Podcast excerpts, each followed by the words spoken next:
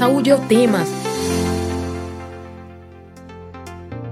Olá, ouvinte das rádios Universitária FM 99.9 MHz e Paulo Freire, AM 820 kHz. A Constituição brasileira define a vigilância sanitária como um conjunto de ações capaz de minimizar os riscos e os problemas sanitários decorrentes do meio ambiente, além de regular produtos e serviços distribuídos para a sociedade. No Saldo Tema de hoje, vamos falar sobre o trabalho da vigilância sanitária.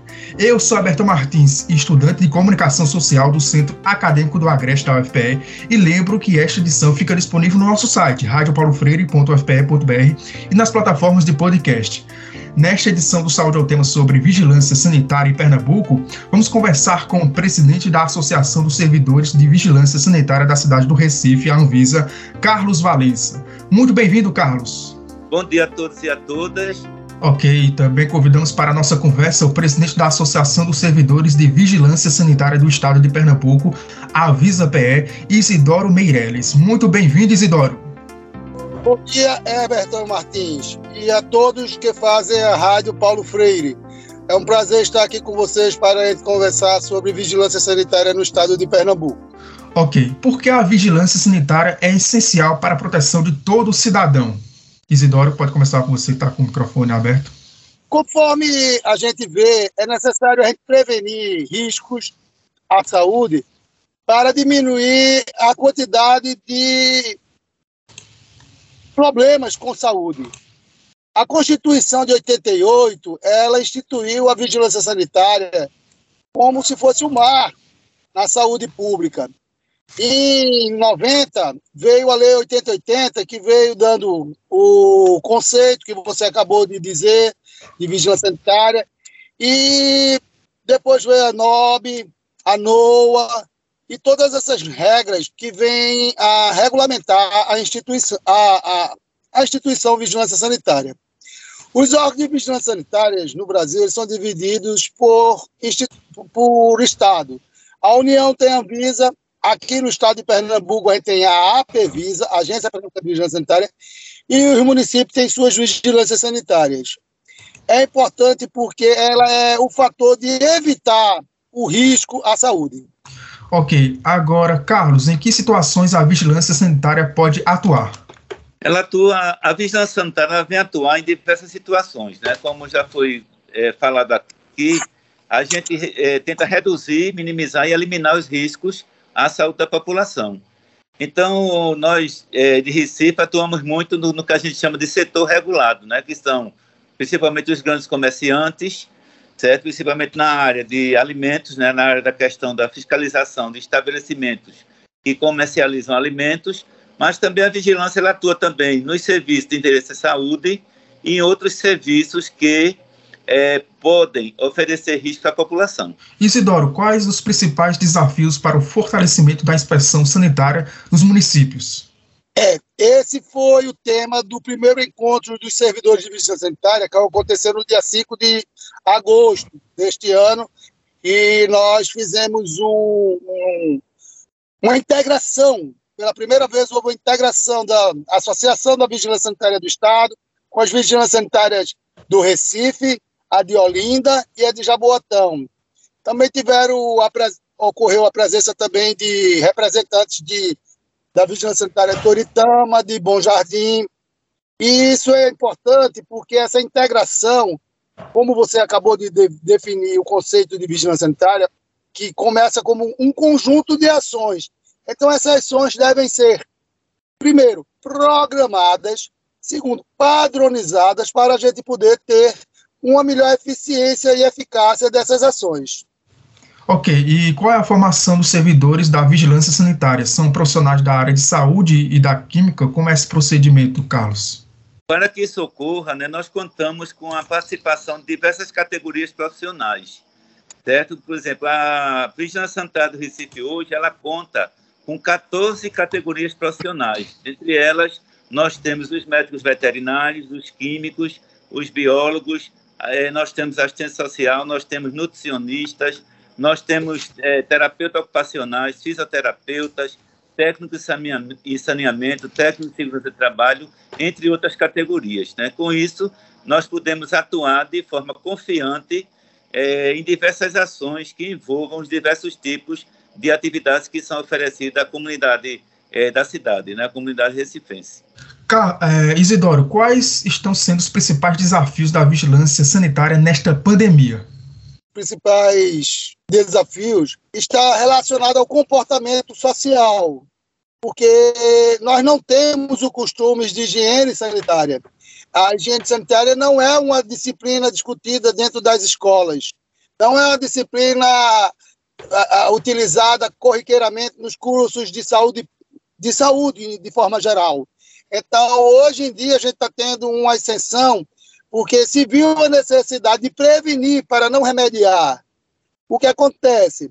A intenção do distanciamento, da máscara, é, da questão do uso do álcool gel, da higiene da mão como um todo, da higiene do corpo como um todo.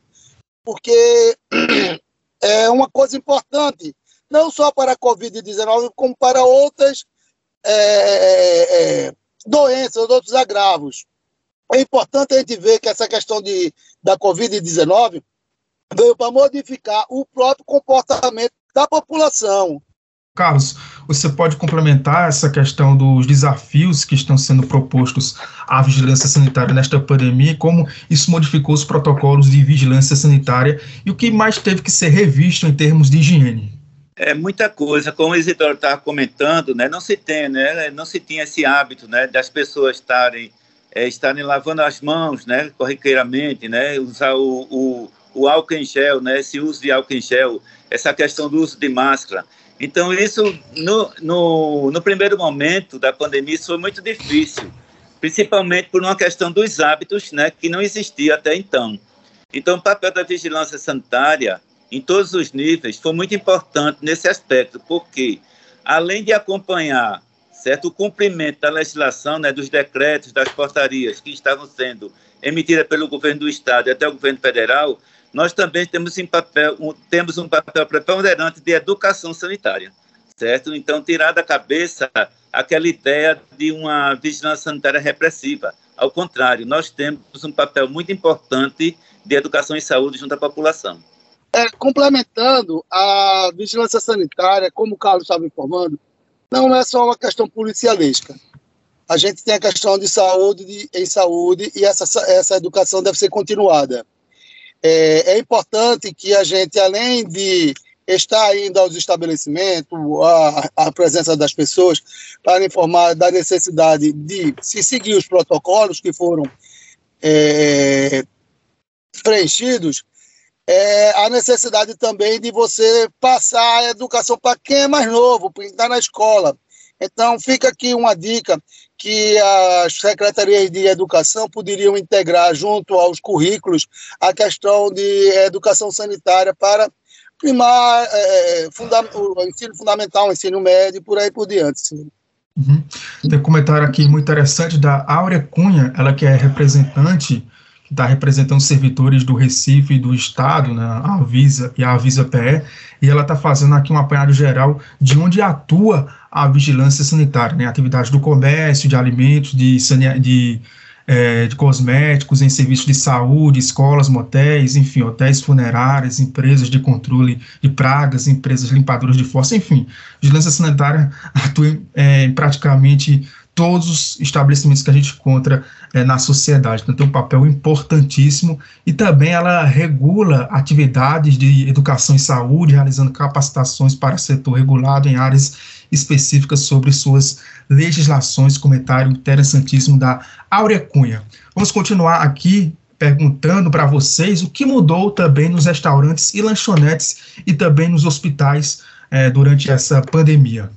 Carlos o que se mudou justamente foram essa questão de hábitos, né? Hoje, é, principalmente no foco, né? No, no, no, auge da pandemia, nós vimos muito, né? Muitos restaurantes tiveram que fechar, né?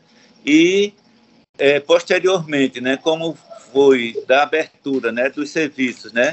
Com os novos decretos, aí o cuidado com o distanciamento, a questão do uso de máscara, né? No momento em que não estavam se consumindo alimento, é, os hábitos também, né? Alguns restaurantes, né? É, instalaram mais lavatórios, né? Em suas dependências.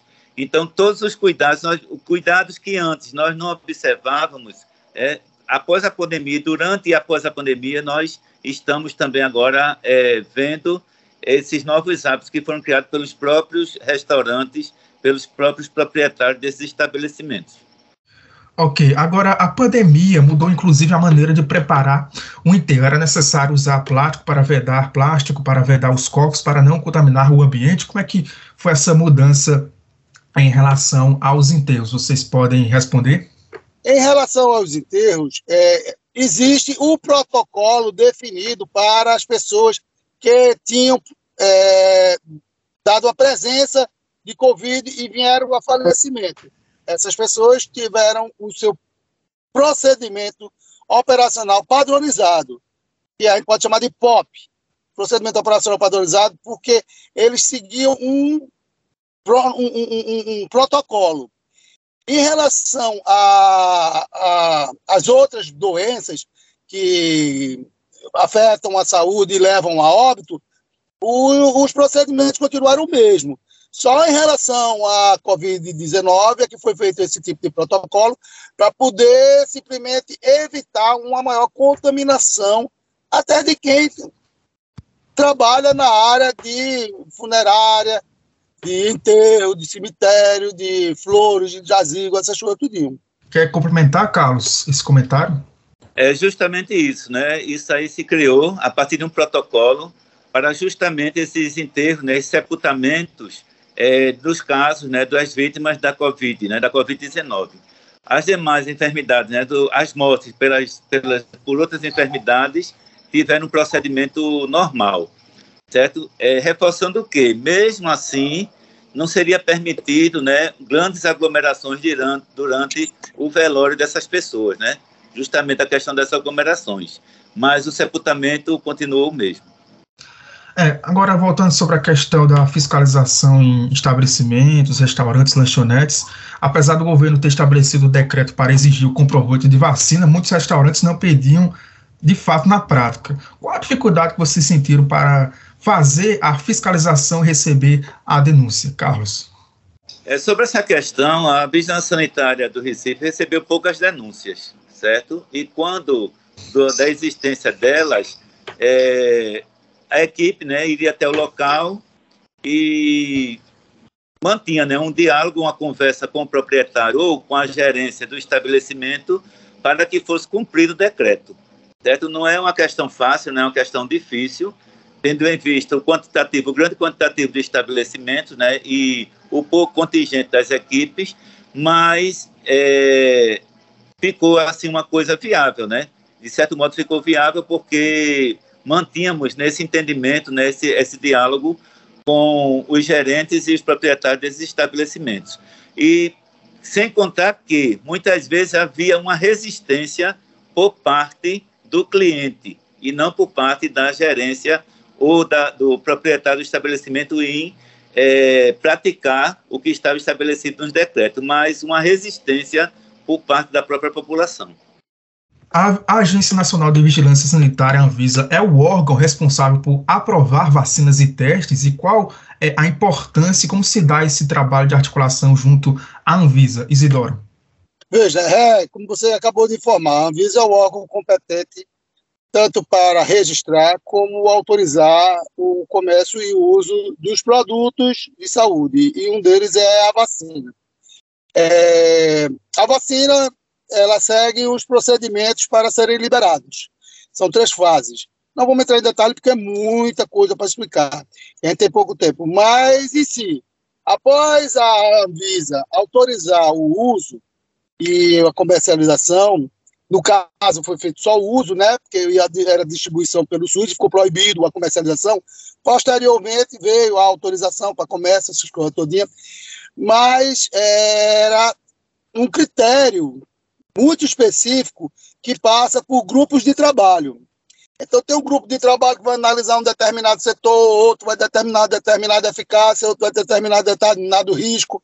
E depois, aprovado por esses grupos de trabalhos, é que é feito uh, um, uma portaria, e essa portaria autoriza a liberação desse, desse produto.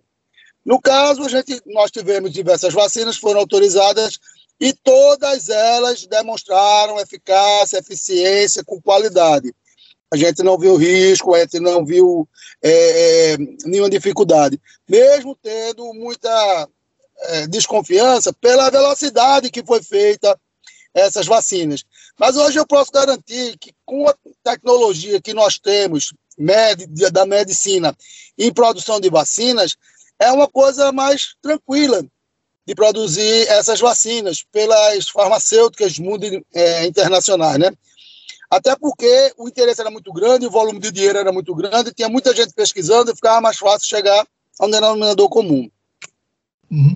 Agora, Carlos, é, de acordo com a nossa situação epidemiológica da Covid-19 no Brasil, existe a possibilidade de voltarmos com os protocolos de, enfim, de higiene, distanciamento, enfim, álcool gel nos estabelecimentos com essa situação da, da pandemia da Covid-19 aqui no Brasil? Falando em Recife. Bom, a, bom, a meu ver, né, alguns protocolos né, deveriam ter continuidade certo? A Covid, é, o número de casos caiu, né? Nós estamos hoje com, com o número de casos, né? Bem menor do que no início da pandemia, mas ainda vemos assim, de algumas semanas, a gente está acompanhando o noticiário, a gente vê que em alguns momentos esses casos há uma tendência em subir. Esses casos há uma tendência de aumento. Então, todo cuidado é pouco. Então, o que as pessoas puderem fazer para dar continuidade a alguns protocolos seria importante né? Seria muito importante porque é, a pandemia ela não acabou, ela continua aí, certo? Os índices estão baixos, mas a pandemia continua, certo? A, a, os números né, de, de Covid continuam aí. Então, para você ter uma ideia, em, em outros países, né, como a China, é, é, já houve lockdown, né? É, em algumas cidades, né, novamente, por conta do aumento do número de casos.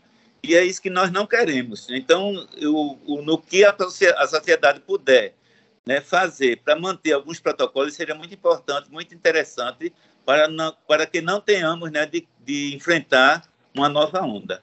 E Isidoro, é, gostaria de saber a sua opinião sobre esse assunto e se os protocolos deveriam ter continuado também. Na minha opinião, isso é uma coisa que a gente vai ter que conviver. Infelizmente, a doença surgiu, ela não vai desaparecer e a gente vai ter que conviver. É, esses protocolos foram inicialmente produzidos para trazer mais orientações. Na verdade, era um estudo que estava sendo feito sobre a coisa, porque você viu a quantidade de protocolo como mudou e a velocidade como eles foram alterados. É, quer dizer, porque era uma aprendizagem que a própria administração pública estava fazendo para poder minimizar os riscos e os agravos dos casos, né? Então, a gente evitar que acontecesse maior contaminação, infecção, maior número de pessoas em hospitais, porque a quantidade de hospital, infelizmente, no Brasil, aqui em Pernambuco, é, sempre foi reduzida. Aliás, mesmo, mesmo, mesmo em uma grande, quantidade, numa grande quantidade, a quantidade de pessoas que necessitam desses atendimentos é muito grande. Então, eu acredito que esses protocolos foram bem utilizados, é, tirando algumas outras problemas políticos que, que quiseram atrapalhar si, era uma necessidade que tinha que ser implantada, e eu acredito que a tendência é a gente conviver com ela. Mas caso a gente venha a relaxar, a gente venha a diminuir essa situação de se prevenir das doenças, ela pode voltar.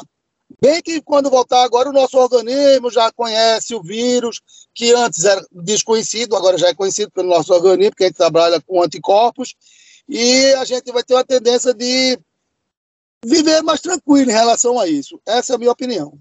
E ainda complementando com você, Isidoro, como a vigilância sanitária está monitorando o rápido avanço da varíola dos macacos no Brasil e no estado? Como é que está sendo feito esse monitoramento? Veja, o monitoramento da varíola do macaco, na verdade, ele deve estar sendo feito pela vigilância epidemiológica que é quem faz a notificação desses, desses a, a notificação desses, de, desses agravos. Carlos, você pode complementar essa questão da, da fala, se vocês têm embasamento para fazer esse monitoramento em relação ao avanço da varíola dos macacos? É justamente o que Isidoro tinha iniciado, né, na fala dele, essa questão, né? É importante esclarecer de que fazemos parte de uma grande vigilância, né, que é o que a gente chama de vigilância em saúde. Nessa vigilância em saúde estão dentro dela a vigilância sanitária, a vigilância epidemiológica e a vigilância ambiental, como também a vigilância em saúde do trabalhador. Então, a princípio, né, quem faz todo esse acompanhamento, né, quem faz essa notificação e acompanhamento e, posteriormente, a confirmação desses casos é a vigilância epidemiológica. E, diante disso, né, diante disso, dependendo da situação, a vigilância sanitária vai contribuir, juntamente com as outras vigilâncias, para diminuir né, essa questão desses riscos. Acho que ficou bem respondido essa questão. Agora, gostaria de perguntar a você, Carlos, de que forma está sendo realizada a inspeção de segurança e alimentos, principalmente em Recife? Ela é feita, daí isso aí é uma rotina de trabalho que nós temos, né? Uma rotina de trabalho, né? Inspecionando não só restaurantes, né? Lanchonetes, mas também os mercados, supermercados, os mercados. Então a gente vê a questão de quê? Do estoque desse alimento, o acondicionamento, né? Onde é que ele está guardado, se o local onde eles estão guardados é, é seguro, se é adequado, certo? As pessoas que trabalham com esse alimento, certo? É, a questão, principalmente a, a, a, questão dos frios, né? Dos alimentos que têm que ser mantidos sob refrigeração ou em congelamento, né? Se a temperatura desses freezers, né? Dessa geladeira ou até das câmaras frias, se está realmente adequada para é, conservar esses alimentos e principalmente a questão do prazo de validade desses alimentos, né? Porque é, vez ou outra nós ainda encontramos nas prateleiras de alguns mercados principalmente os mercados de bairros, mercados populares, ainda encontramos né, uma boa quantidade de produtos vencidos. Né? Isso daí é crime, se isso daí é crime, isso daí não pode acontecer. Então, se procede à notificação desses estabelecimentos e, posteriormente, eles respondem a uma auto-infração por estar em desacordo com a legislação vigente. Como é que é feita essa frequência em relação à vigilância sanitária, como é que é feita uma visita a um supermercado, por exemplo? Antes disso, Herberto, eu tenho que explicar que a vigilância sanitária do Estado, ela faz a parte mais complexa, porque a Lei 8080, ela fala em regionalização, descentralização e municipalização. Os serviços de fiscalização de alimentos em comércios é feito pelos municípios. E o Estado fica com a parte de indústria. Então, o Estado hoje fiscaliza a parte de indústria de alimentos, é, já que a gente está falando de alimentos, e os municípios, eles fiscalizam o comércio de alimentos. Quando o município tem alguma dificuldade, ela solicita ao Estado a presença de algum técnico ou ajuda técnica e é deslocada uma equipe para facilitar, auxiliar o serviço de fiscalização nos estabelecimentos comerciais de alimentos. É, esse, essa questão do, do, monitoramento em relação a algum tipo de conflito com os donos quando vocês vão inspecionar algum supermercado ou restaurante. Como é que é feito todo esse procedimento? É feita uma, uma, abordagem, né? essa abordagem ela é feita numa maior tranquilidade e a gente faz questão de mostrar que estamos seguindo, temos né, os critérios de seguir a legislação, certo? Que nós temos a, a, uma, uma legislação que a gente chama a RDC 216, né, que fala sobre essa questão da conservação, do, do trato com os alimentos, e também nós temos uma lei, né, uma lei maior, que é a 6437, que é uma lei federal, né, que ela vem trazer né, as possíveis consequências do não cumprimento da legislação. Certo? Então, os municípios hoje, eles possuem os seus códigos sanitários, né? isso foi discutido no último encontro, né? a questão da, da a necessidade né? de se revisitar esses códigos sanitários para que eles sejam, né? estejam adequados à legislação maior, tanto estadual como federal, né? para facilitar o trabalho. É, são poucos, né? Existem alguns conflitos, né, com alguns proprietários, né, que quando a vigilância chega a um estabelecimento, geralmente se pensa na vigilância em, em, em como uma polícia sanitária, né, que vai ali para fechar o estabelecimento. Na verdade, a visita à vigilância sanitária é, antes de tudo, para orientar, né, orientar o dono do estabelecimento, o gerente do estabelecimento, para que ele possa trabalhar de uma forma que venha né, cumprir a legislação e atender da melhor forma possível o, o seu cliente. Isidoro, como é que é feita essa questão da vigilância nas indústrias mesmo? Antes do, do produto ser distribuído nos supermercados, eles passam pelo processo de fabricação nas indústrias. Como é que é feito esse processo de vigilância em relação às indústrias? No caso das indústrias de alimentos, é, a gente segue uma RDC de número 275 de 2002. Do mesmo jeito que tem a RDC 216, utilizada pelos municípios para serviços de comércio de alimentos, existe essa RDC, que é uma regulamentação é, é, RDC, Regulamento da Diretoria do Colegiado da Anvisa 275, que ela descreve quais são os procedimentos que nós devemos adotar numa fiscalização. É, a tendência e o mais adequado é padronizar essa fiscalização. Então, uma equipe se desloca a uma indústria de alimentos, lá se identifica, se bota o, o, o, a proteção individual necessária e faz a fiscalização seguindo esse roteiro, no caso de alimentos.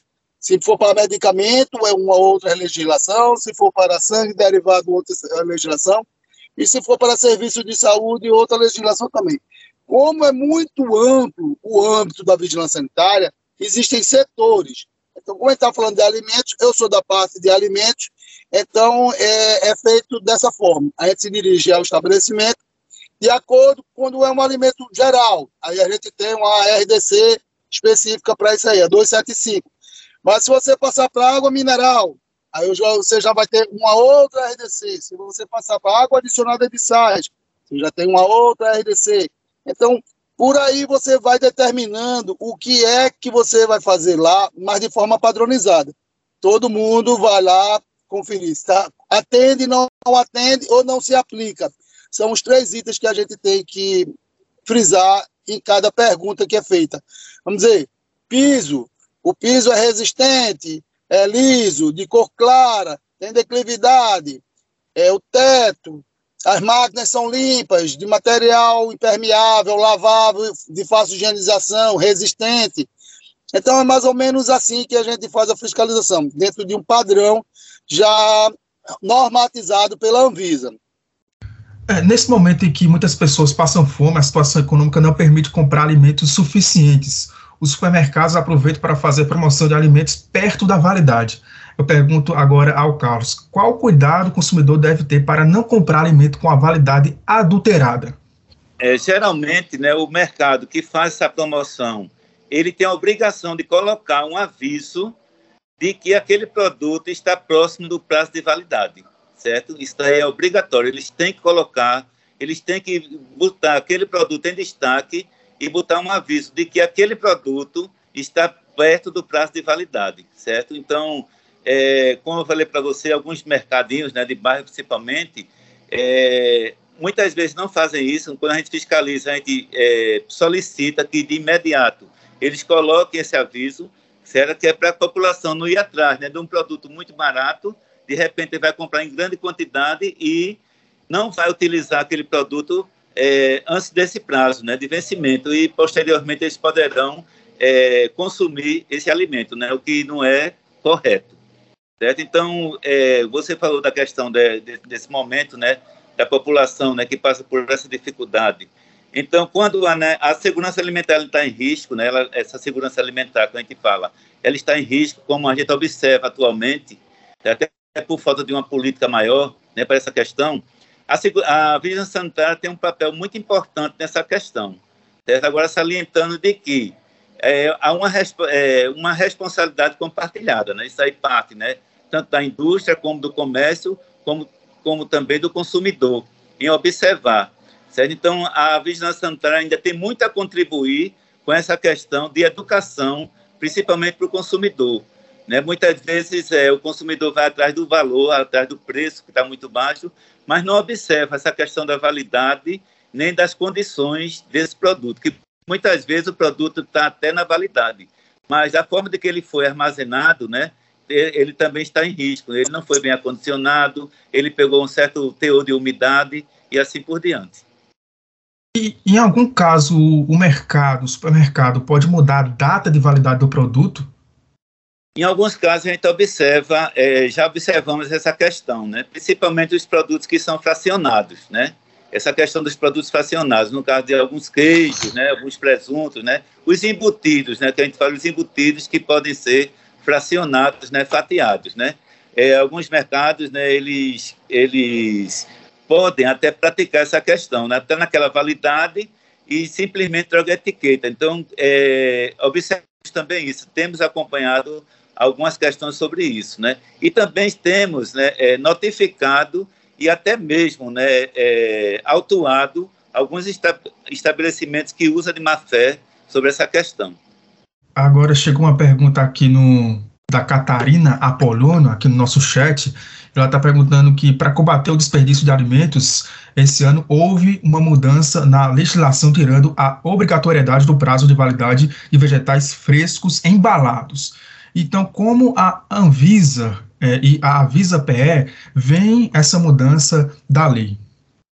É o que é o que Isidoro falou né, anteriormente. Nós temos que ver essa questão, né, todas essas características organolépticas do, do produto, certo? É, esse prazo ele pode ser até estendido, mas é, temos que observar as condições, né, as condições de conservação desses produtos. Né? Não é só pela questão do, do prazo de validade ter sido estendido, né, que nós vamos confiar na qualidade, né, na qualidade e na segurança desse alimento. Nós temos que ver toda essa característica, né, se ele está com a folha tenra, né, se ele não está com a queimado, se ele não está apodrecendo, então tudo isso tem que ser verificado. Uhum. É muito comum a comercialização de lanches e salgados na rua em que parece ter procedência duvidosa ou não estão sendo manipulados corretamente perguntar a vocês como a vigilância sanitária ajuda os pequenos empreendedores que vendem na rua a ter o devido cuidado com os alimentos. A vigilância sanitária atua no comércio informal? Isidoro, você pode responder essa pergunta?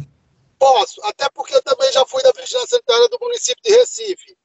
E lá é, eu era do quinto distrito sanitário e a chefe da, do setor, doutora Ilma, ela fez uma equipe para a gente trabalhar com o pessoal e fazer cursos de treinamento sobre manipulação de alimentos, utilizando a RDC 219, 216, de 2005. E foi muito proveitoso e exitoso porque a gente implementou ao redor do mercado de afogados e dentro do mercado de afogados. Então, as pessoas que faziam seu pastel, sua empada, sua coxinha, tiveram a oportunidade de saber que se um produto tiver em temperatura natural durante uma hora, ele vai ter o crescimento de 4 mil bactérias ali. Então, tem que manter a temperatura adequada para poder o produto ser armazenado de forma adequada.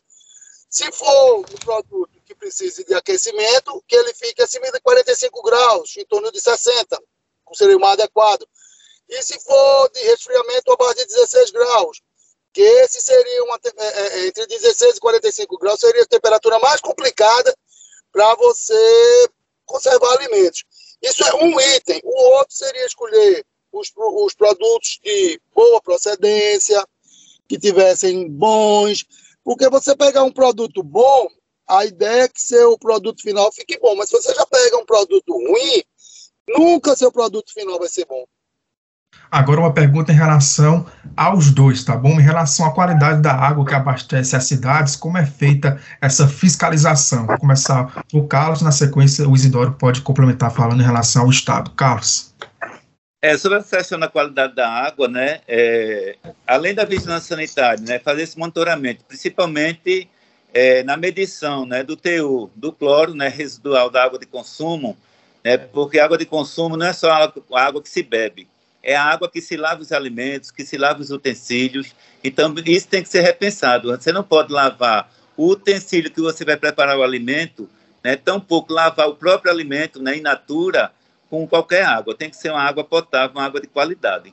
Então, há esse monitoramento, né, há esse monitoramento da qualidade da água, há esse monitoramento da qualidade da água nos estabelecimentos E há também algumas coletas dessa água para análise, né? tanto físico-química como bacteriológica.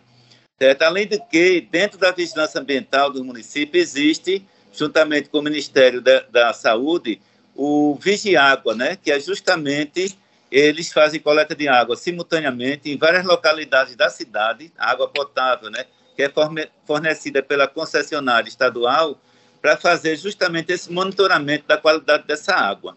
Certo? Então, quando essa água nos estabelecimentos não está obedecendo o padrão de, de, de qualidade, de potabilidade, certo? Pela portaria ministerial, a gente pede que haja uma adequação, é a lavagem do reservatório, certa cloração da água, caso seja necessário e assim por diante. É, perfeito. Complementando a boa fala de Carlos, é, o Vigiágua, que é realizado pela Vigilância Ambiental e complementado pela Vigilância Sanitária, quando, gente, quando ele tem algum problema, ele dá, dá suporte a eles, é um programa nacional que todos os municípios fazem e informam o Estado, o Estado informa a União refer, com referência à qualidade da água utilizada. Água potável é aquela água que é servida para você consumir com segurança. Tomar banho, lavar prato, lavar roupa, higienizar seus, seus equipamentos, seus utensílios e fazer comida plenamente. É, essa é uma água que a gente encontra na torneira. Então, eu já tive a oportunidade, a pedido do Ministério Público, de analisar diversas águas no interior de Pernambuco e aqui na capital para ver a qualidade dessa água que é fornecida pela rede pública. Anteriormente, a gente encontrou alguns problemas. Hoje já é mais difícil você verificar esse problema. Agora, a gente tem que ter muito cuidado que essa água que a gente está falando, que é fornecida pela rede pública, termina a responsabilidade dela quando entra dentro da casa naquela torneira do jardim. Porque quando ela passa dessa torneira do jardim e cai no reservatório da casa, aí é a responsabilidade do estabelecimento comercial ou residencial. Por quê? Porque, pela norma, a gente tem que lavar essas caixas d'água no mínimo duas vezes por ano e, e lavar de forma adequada, utilizando água sanitária, é, pano limpo, escovinha, você faz a, passa, tira toda a água, remove toda a sujeira, passa água sanitária nas paredes do reservatório, esfrega, joga a água novamente, drena essa água, enxuga com um pano e depois enche essa água com a água potável. Isso a gente tem que fazer duas vezes por ano. Isso é o que eu digo da educação sanitária. É difícil a pessoa que mora ouvir isso, entender isso, porque os meios de comunicações, às vezes, não levam esse tipo de informação lá. Por isso que eu quero parabenizar o seu trabalho e a Rádio Paulo Freire. Nós que agradecemos o seu elogio, Isidoro. Agora tem uma pergunta aqui da Ana Sabino, um pouco nessa questão que o Carlos, o Isidoro e o Carlos complementaram muito bem, mas ela está perguntando como é que é feito esse monitoramento em relação às águas minerais. Existe uma preocupação com a qualidade por parte da população? É, essa questão da água mineral em Recife, ela realmente é monitorizada né, pela equipe. Ela hoje ainda não está distritalizado, está a nível central ainda, então existe uma equipe que acompanha toda essa questão da água mineral, né? No estado, né? No estado de Pernambuco, é exigido, né? Um selo, né? Um selo de qualidade dessa água, né? Ela depois que a empresa ela está toda é, legalizada junto à vigilância sanitária, ela recebe selo, certo, de, de, qualidade. E no estado de Pernambuco hoje, né, toda água que tiver esse selo, ela, ela é uma água que é vistoriada, é uma água que é, é visitada pela vigilância sanitária e é exigido, né, desses é, desses fabricantes não, né, desses, desses é, envasadores de água mineral, né, que eles atendam toda uma, uma legislação específica para isso, né? Principalmente naquelas águas, né, que são adicionadas de sais, certo, de, de minerais, que são as águas assim que são bem acompanhadas para não, que não haja, né, é, a colocação além do que estabelece a legislação. Veja, a água mineral é, eu faço parte da equipe do Estado de fiscalização, de fiscalizar tanto água mineral como água adicionada de sais. A gente tem como coordenadora desse grupo a doutora Eneira Laperna, que é da Unidade de Controle de Alimentos, a Unicoa, da Agência Pernambucana de Vigilância Sanitária, a PEVISA. E lá a gente segue procedimentos é, padronizados. Então, água, de, água mineral, a gente vai ao local, faz a fiscalização, segue um roteiro de preenchimento de documentação, é exigido a renovação anual e também é pedido uma série de análises. São análises do poço, análise dos garrafões, eh, análise de condutividade dos garrafões, análise da água, do produto final, e esses esses laudos é encaminhado para uma outra equipe que analisa e passa os pareceres para a equipe de fiscalização. Então, é um, é um trabalho subdividido. Uma vez que essa água é aprovada, ela recebe tanto a licença, como também é liberado o selo fiscal, que é afixado nos, nos no, no, no, nas tampas de vedação das, dos, dos botijões de 20 litros ou do de 19,50 litros também. Então, é um, é um procedimento padronizado que a gente tem dentro da APVISA. Ok.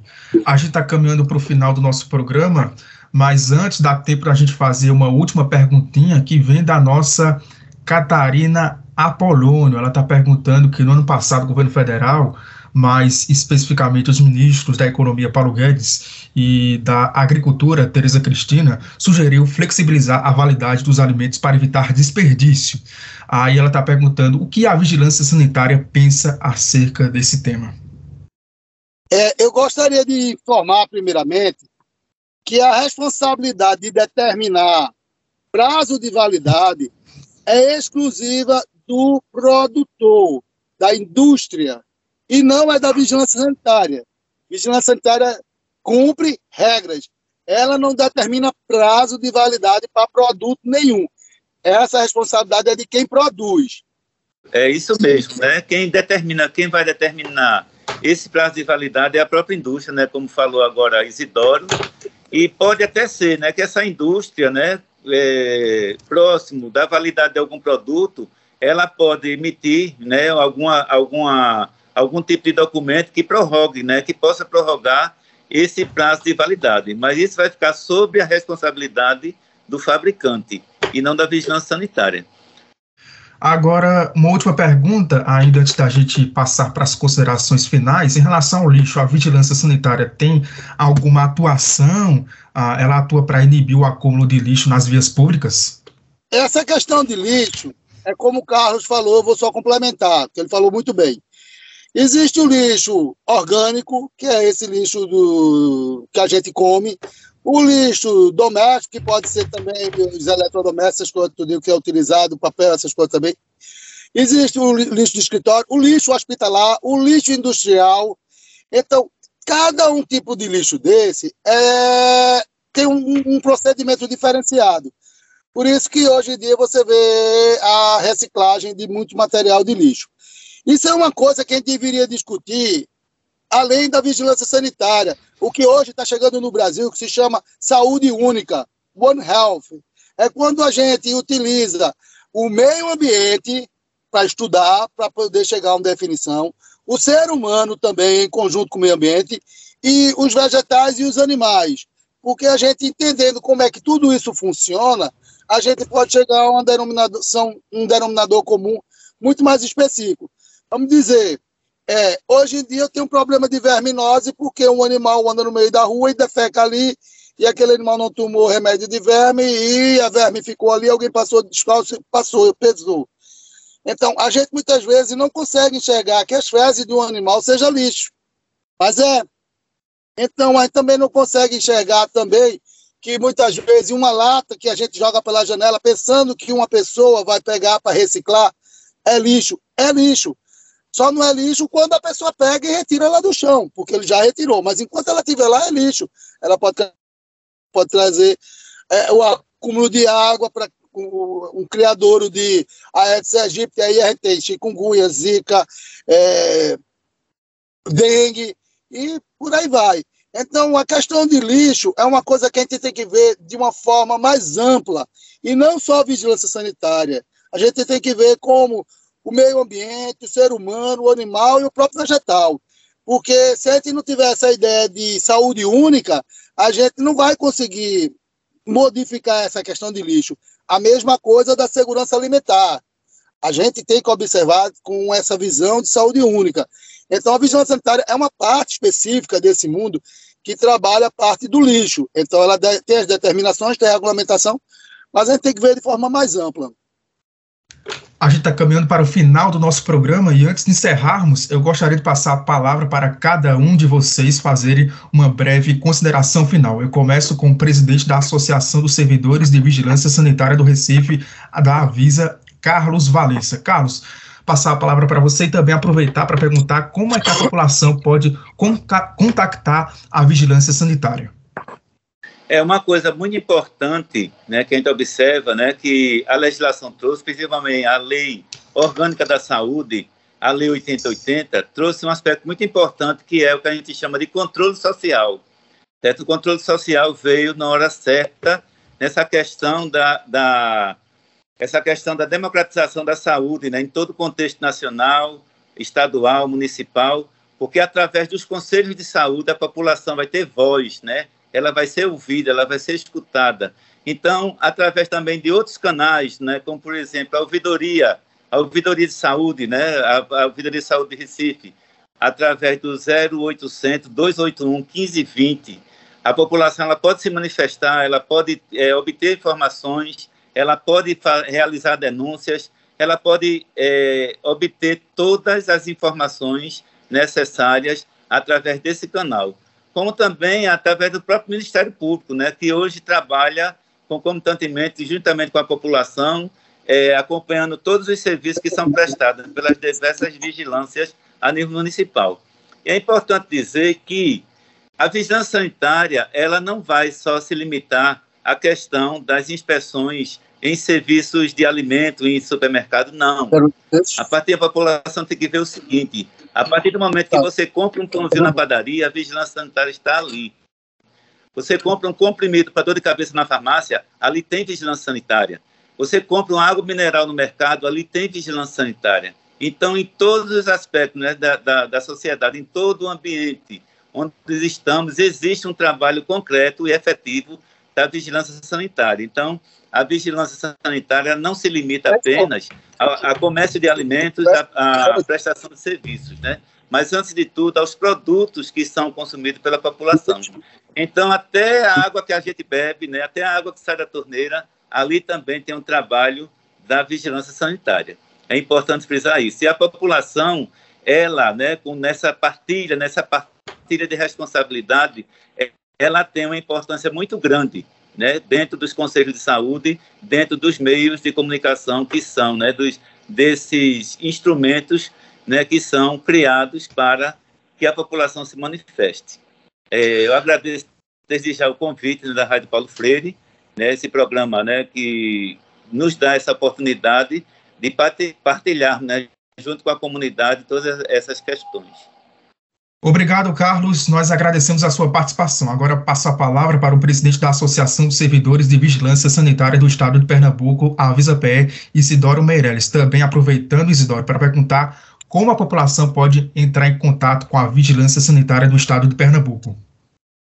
É, a, a população pode entrar em contato com a Vigilância Sanitária do Estado de Pernambuco através do telefone 3181 6265 3181-6264, que é da Gerência Geral da APVISA, Agência Pernambucana de Vigilância Sanitária, e também pelo site da Ouvidoria da Saúde do Estado de Pernambuco, onde vai ter uma ficha que você preenche e deixa lá todos os dados, as informações, e esse daí sim, esse recebe número de protocolo e você pode acompanhar, ok?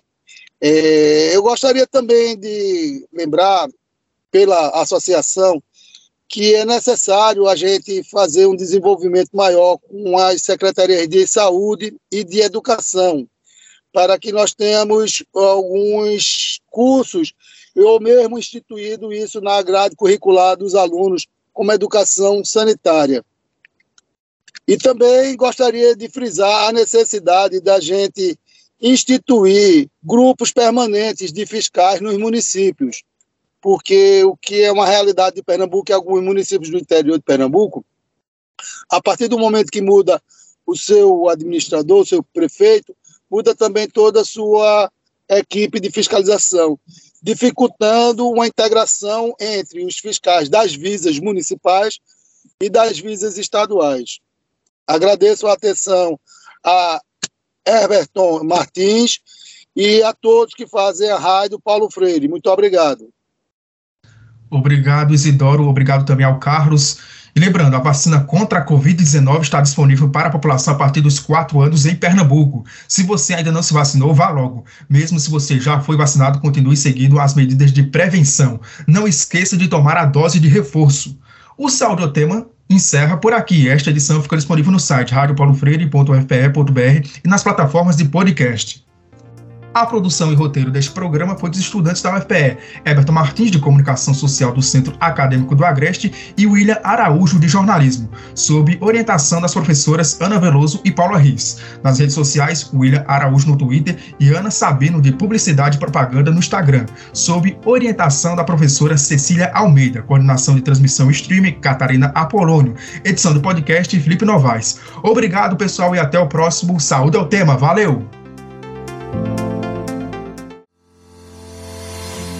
Saúde é o tema, uma produção da Rádio Universitária Paulo Freire, AM 820 kHz e da Universitária FM 99.9 MHz, com o apoio do programa Fora da Curva e da Pró-Reitoria de Extensão e Cultura da Universidade Federal de Pernambuco. A música tema é a faixa Teamwork, de Scott Holmes. Para mais informações, acesse www.ufpe.br/rpf.